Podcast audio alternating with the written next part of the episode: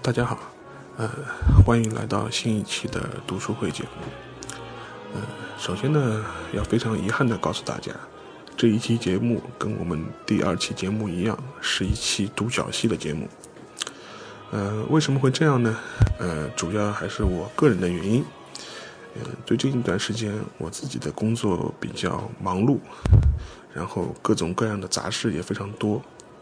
呃，另外呢，自己的身体状况也不是那么的好，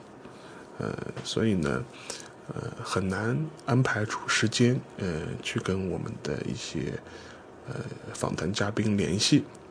呃，来来进行一个比较呃高质量的一个谈话，呃，所以呢，呃，嗯，相关的一些节目可能要在稍后的时间里才能陆续的推出。呃，不过呢，也请大家放心，呃，我们已经确认了几位肯定会呃参与我们节目的嘉宾，呃，我相信可能是在五月份吧，会陆陆续续的推出，呃，希望嗯大家到时候能够关注，呃，在这里呢，我可以先预告一下。在五月份的时候呢，我们会请来华东政法大学的孙佩东老师来跟我们聊一聊他的一本新作。孙老师之前是毕业于呃法国政治学院，他的这本新书的题目非常有意思，叫《谁来娶我的女儿？山海相亲角与白发相亲》。呃，其实呢。如果你到过上海的人民公园，那么就肯定看到过那里浩浩荡荡的相亲人群。这一群人群往往是由五十岁以上的大叔大妈组成，他们嗯每天都会聚集在那里，为自己的子女相亲。呃，这个传统可能已经有十几年了吧，呃，以至于呢。呃，在国外的一些上海旅游的导游手册上，都会把这个列为，呃，一个上海独特独特的景点。呃，呃，以至于呃，我每次路过那里的时候，都会看到一些有，呃，拿着长枪短炮的外国人，会跑去那边拍照留念。呃，所以说，我相信这个本书这个话题一定会非常非常的有趣。呃，所以呢，也请大家期待，我们五月份的时候会跟那个孙佩东老师呢来聊聊这他的这本书。呃，除了呃这本书之外呢，呃，我们还会请来豆瓣上的另一位名人，他就是 R D X 同学，来聊一聊他的求学经历。及学习的感悟，呃，其实如果你豆瓣混的比较时间比较长，那么就可能看到过 i 呃 r d x 这个 ID，呃，我们的 r d x 同学呢，经常会在豆瓣上无偿的劳模一般的发布各式各样的呃学术资源，可以说是造福了无数人，呃，而他自己呢，实际上真嗯是在美国的。大学攻读哲学方向的研究生，所以呢，嗯，我也会跟他联系，然后请他来跟我们聊一聊，呃，美国目前呃哲学系的呃学术培养的体系以及概况，以及他自己个人的一些见闻和和和感悟吧。因为我相信呢，就是说是真正会去美国读哲学的中国留学生，其实并不是那么的多，呃，所以说我相信他的介绍呢，也可能给我们提供一些比较有意思的信息，提供一个比较有意思的视角。好的，呃，上述呢就是一个开场白以及相关的预告，嗯，在下面我们会聊一些什么话题呢？首先呢，我想聊一个关于逝者的话题。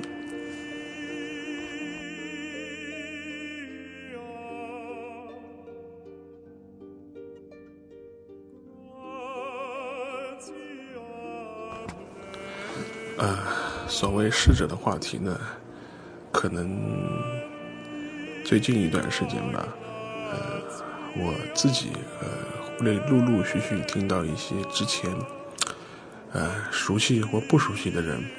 相继离世的消息。其实呢，就在我录这个节目的前一天晚上，呃，也得知了一个消息，也就是八十七岁的撒切尔夫人因为中风而去世了。呃，非常巧，大概也就是在此之前一个月吧，我正好跟朋友当时是跑去电影院看了那部梅尔斯特里普主演的呃《铁娘子》。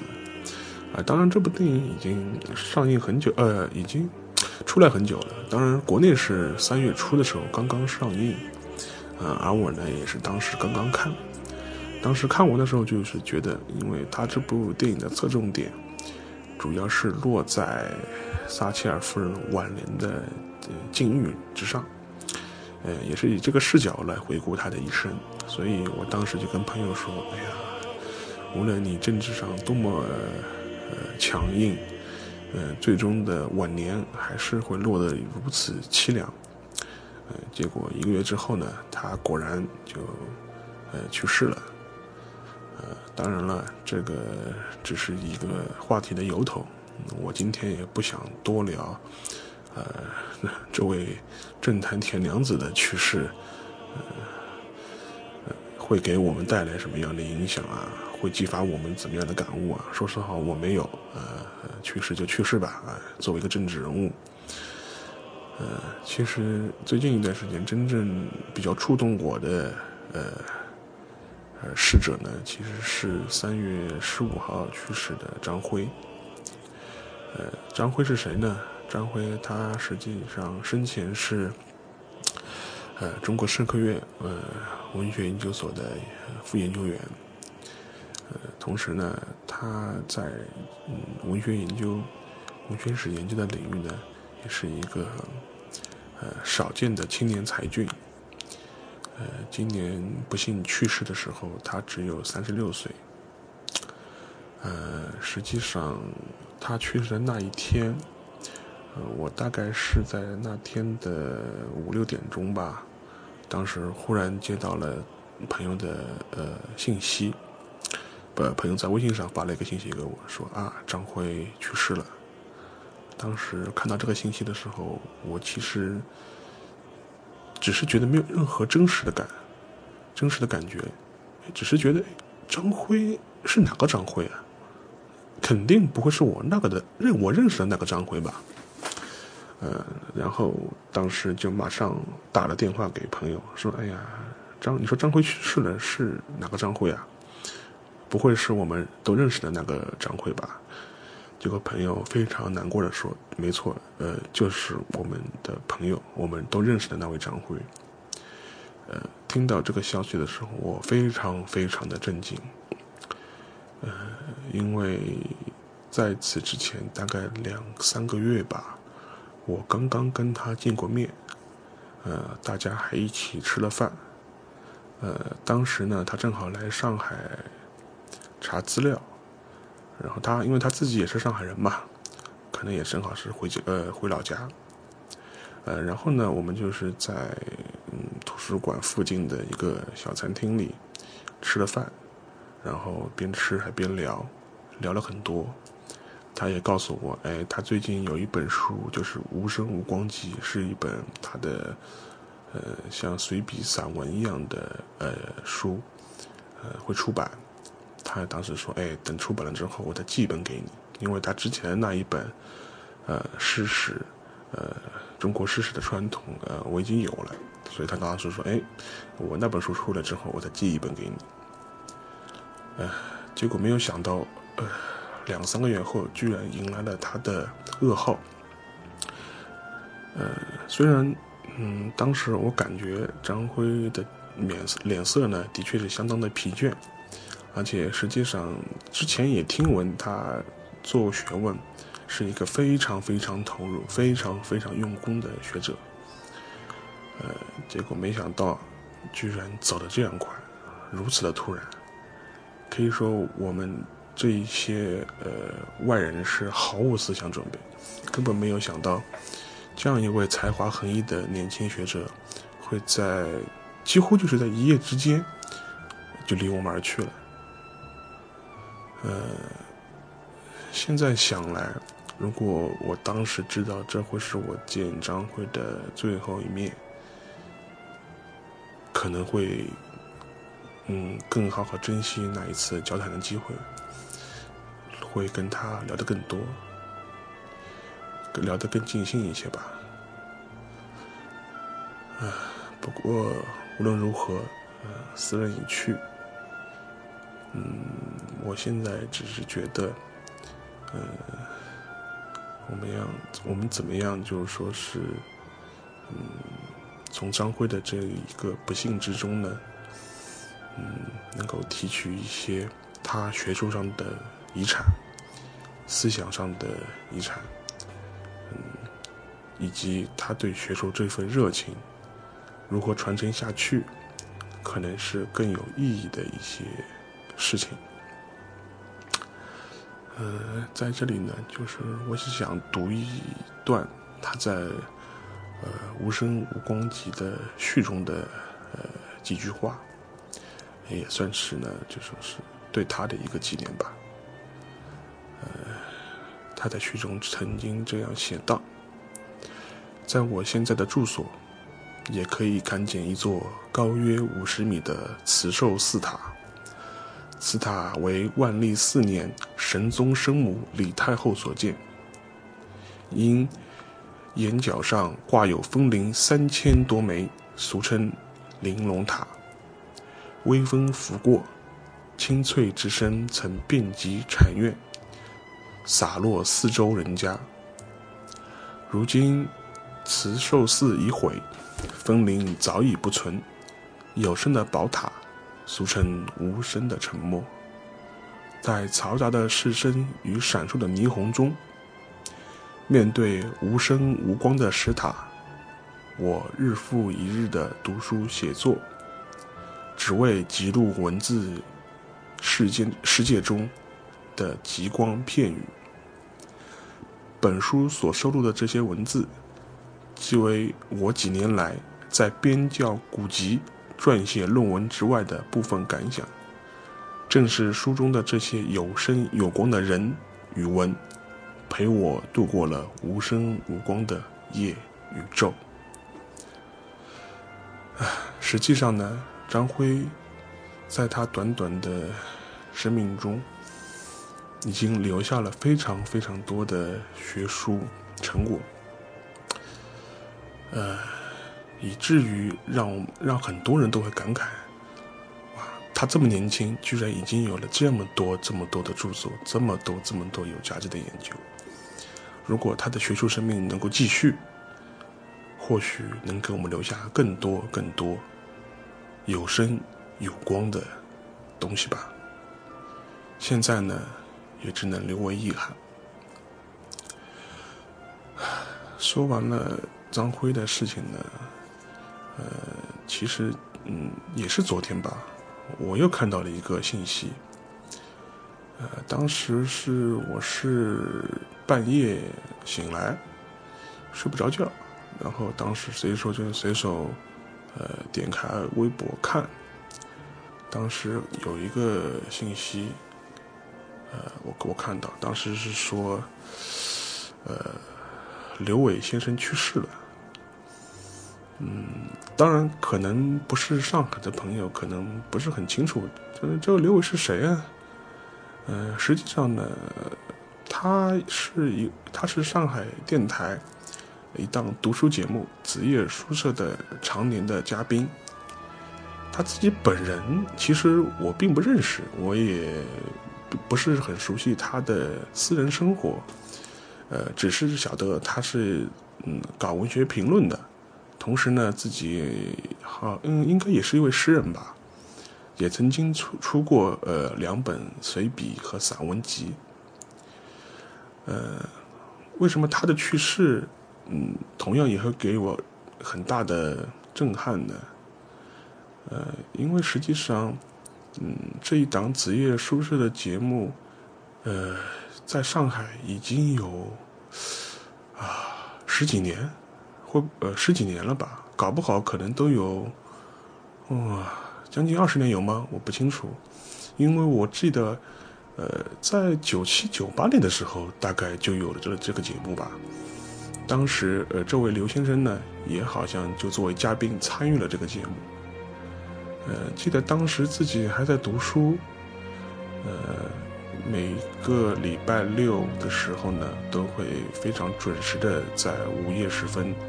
呃，打开广播，呃，听这档节目。呃，这档节目其实主要是介绍一些文学类的书，诗歌啊、小说啊、散文啊，呃，从一些妇孺皆知的作品，到一些比较冷门生僻的作品。都会提到，呃，实际上呢，我个人，嗯，至少是在五六年以前就已经不再呃收听这个节目了。很大一个原因是因为自己的阅读习惯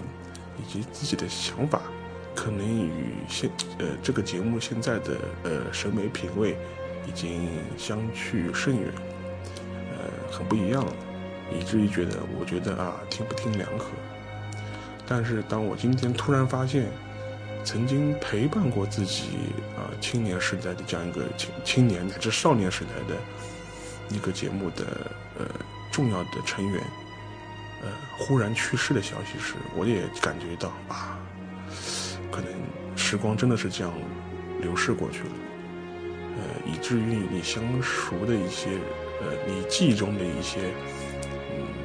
比较重要的部分也在慢慢的凋零或者消失，呃，而且，嗯，我也我也听说这位刘先生其实，呃，年纪并不大，大概也就五十多岁的样子吧，呃，这么突然的去世，嗯，同样让人感到非常难过，呃，我也希望就是说，嗯，这个节目呢。能够继续好好的办下去吧，哪怕我现在不听了，或者说不常听了，我也希望上海的夜空当中呢，能有这样一群人，能够继续在那里读书，为大家介绍书。呃，嗯，这一个是嗯聊到逝者呢，可能有那么一些沉重，但是我觉得，呃，还是有必要提一提。我们认识的一些人，我们身边的一些人，我们记忆中的一些人，呃，他们是怎么样消失的，以及给我们带来了怎样的记忆？嗯，好的，呃，这个话题嘛，我想先到此打住。呃，总之呢，生活还是要继续。嗯，怎么样？呃，在告别这些逝者。祝福这些逝者的之后呢，我们还是要回来继续读书。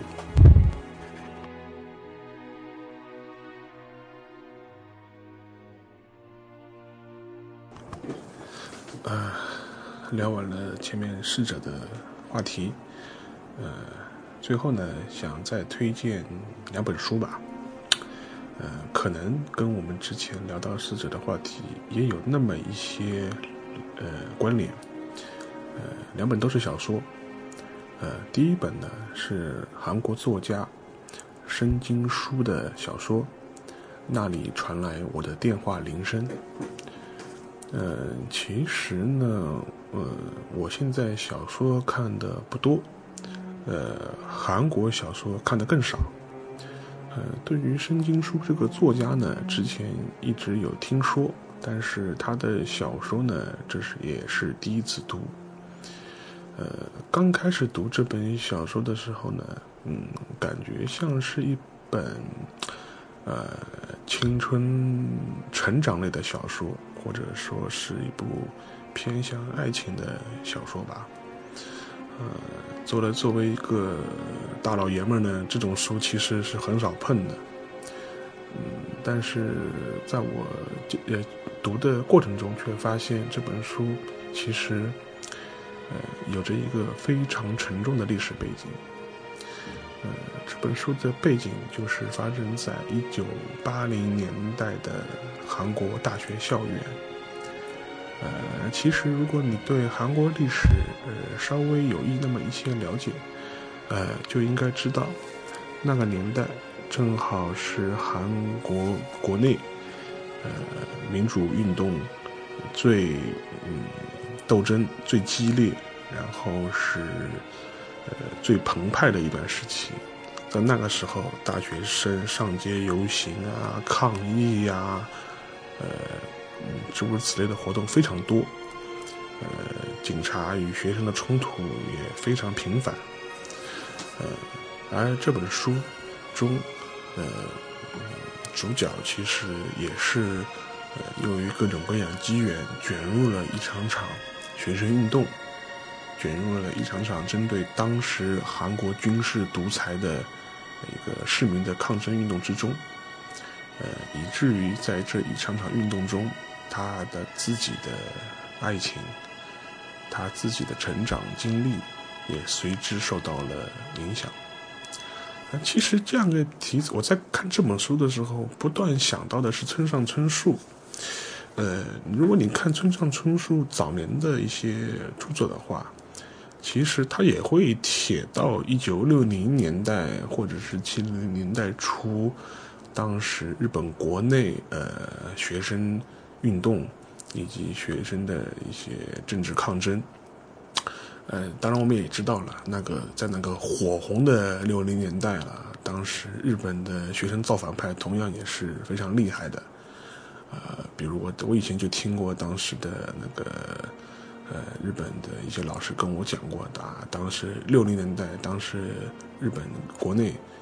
最厉害的组织就是就是就是叫什么全共斗。啊，就好像就好像是就是全日本什么共产主义斗争联盟啊，全共斗，啊，当时那个造反派的活动也是闹得风风火火，就，呃，八零年代的韩国呢，呃，有过之而无不及，呃，为什么这么说呢？因为六零年代的日本，它毕竟不是一个军事独裁的国家，而八零年代的韩国是一个军事独裁的国家。呃，比如在一九八零年代的时，一九八零年代初的时候，就发生过骇人听闻的光州事件。呃，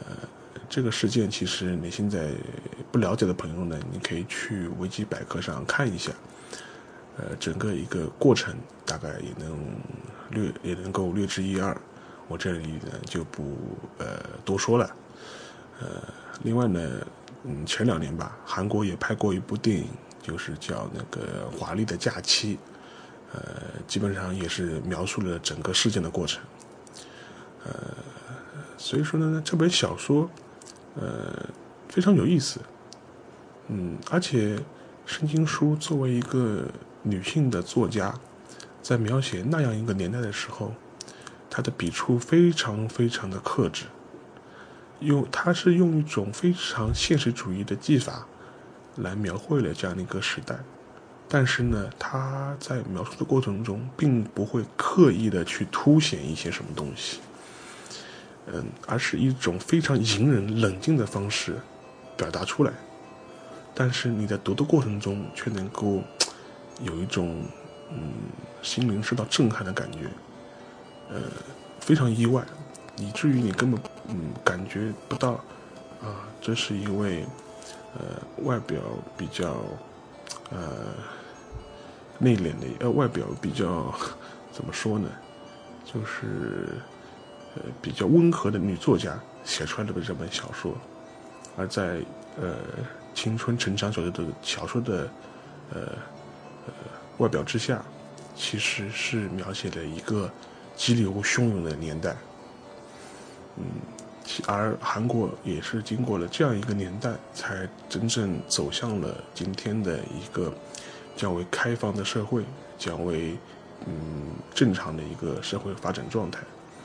所以呢，呃，如果你对呃那个的年代的那个年代，呃韩国的转型过程比较感兴趣，同时呢，你也喜欢看小说，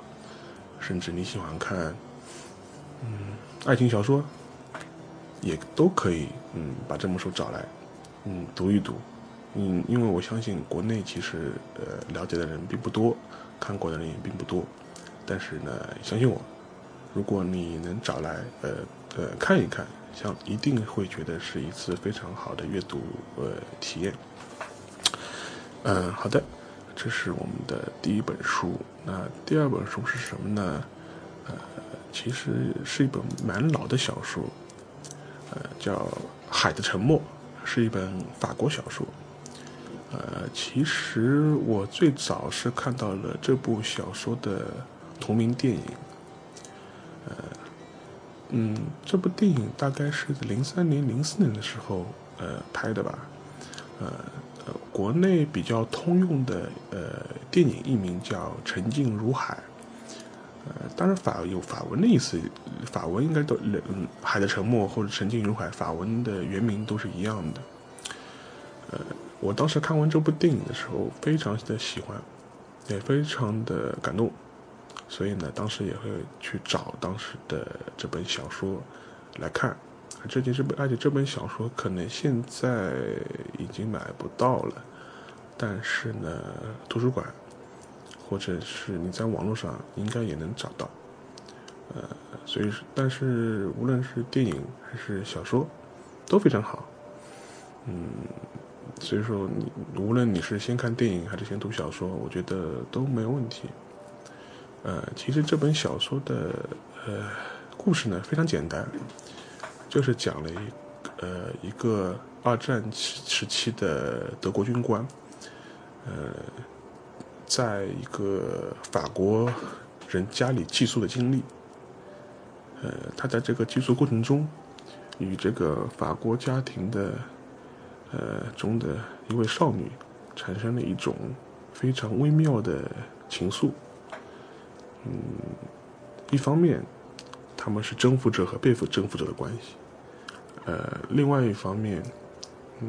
他们又是镇压者与反抗者的关系。呃，同时呢，呃，他们却又有着相同的艺术爱好，相同的嗯对音乐的感感触，嗯，有着同样喜爱的音乐家，同样喜爱的文学，呃，享受着呃类似的文化背景。更重要的是，他们能够体悟到呃相似的感情。呃，一一些人与人之间非常美好的部分，但是呢，却又是在一场残酷的战争之中。呃，我当时看这部电影和读这部小说的时候，都觉得，嗯，这部片子就如或者小说就如名字一样，是一种非常非常平静之下的一种。呃，呃，你不能说暗流涌动，应该是在这片平静之下，孕育着某一种力量。呃，我在这里就会也不想过多的讲一些细节上的片段，呃，因为在整个呃故事的发展中，呃，虽然呃男女主角彼此。在心中都会默默的滋生一些感情，但是碍于之前提及的身份的巨大差异，其实双方都没有任何的机会亲口表述出来。而，嗯，女主角在最后一刻第一次，嗯，对这位德国军官讲的话，便是再见。呃，我当自己读到这一幕或者看到这一幕的时候，自己的感心里的感觉也是，呃，呃，说不出来，但是这种感觉确实能够，呃，非常清晰的体会到。嗯，所以呢，我在此呢也是向大家推荐呃这一部小说，也或者说这一部电影。呃，希望大家呢能够从中嗯体悟、体验到一些情感上的一些呃起伏。其实我觉得读小说，呃，能够带来带带给大家最大的就是这一种情感的体验，那能够让你通过文字去体悟一些自己日常生活中所感觉不到的东西。嗯，好的，呃，今天这一期节目呢。呃可能有那么一点沉重，呃，气氛上有那么一点小小的呃压抑，但是我希望大家呢，呃，还是能够继续的呃关注我们的节目，嗯，同时呢，就说是大家如果有什么样的意见呢，也可以呃在豆瓣上直接找我，可以发豆邮给我，或者是发我的 email 也可以。嗯，你有什么感兴趣的话题？你有什么想谈的书？呃，都可以告诉我，我也非常乐意在节目中跟大家讨论，呃，与大家分享。呃啊，另外呢，最后说一句啊，呃，大家也知道，最近一段时间在江浙沪啊南我们南方华东地区，呃，正在有禽流感的蔓延，呃。搞一也一时间呢，也是搞得人心惶惶，呃，不过呢，就是说是我今天呢，正好是碰到了一位研究生物学的教授，呃，他在下午的时候呢，也跟我聊了很多禽流感的话题，嗯，反正呢，我他告诉我的意见就是说，呃，虽然这一次的禽流感有它的危险性，但是并没有那么的严重。大家只要多注意休息，然后多补充呃维 C，然后能够保持比较好的个人卫生习惯，嗯，就基本上是不会有太对你的生活造成太大的影响，呃，更不必因为呃这样的东西而影响自己的正常生活，呃，怎么说呢？呃，总而言之就是认认真的面对，然后好好的。正常生活就可以了，嗯，所以呢，也祝大家能够身体都平安，呃，一切能够如常，好好的呃生活，好吗？谢谢大家，我们下期再见。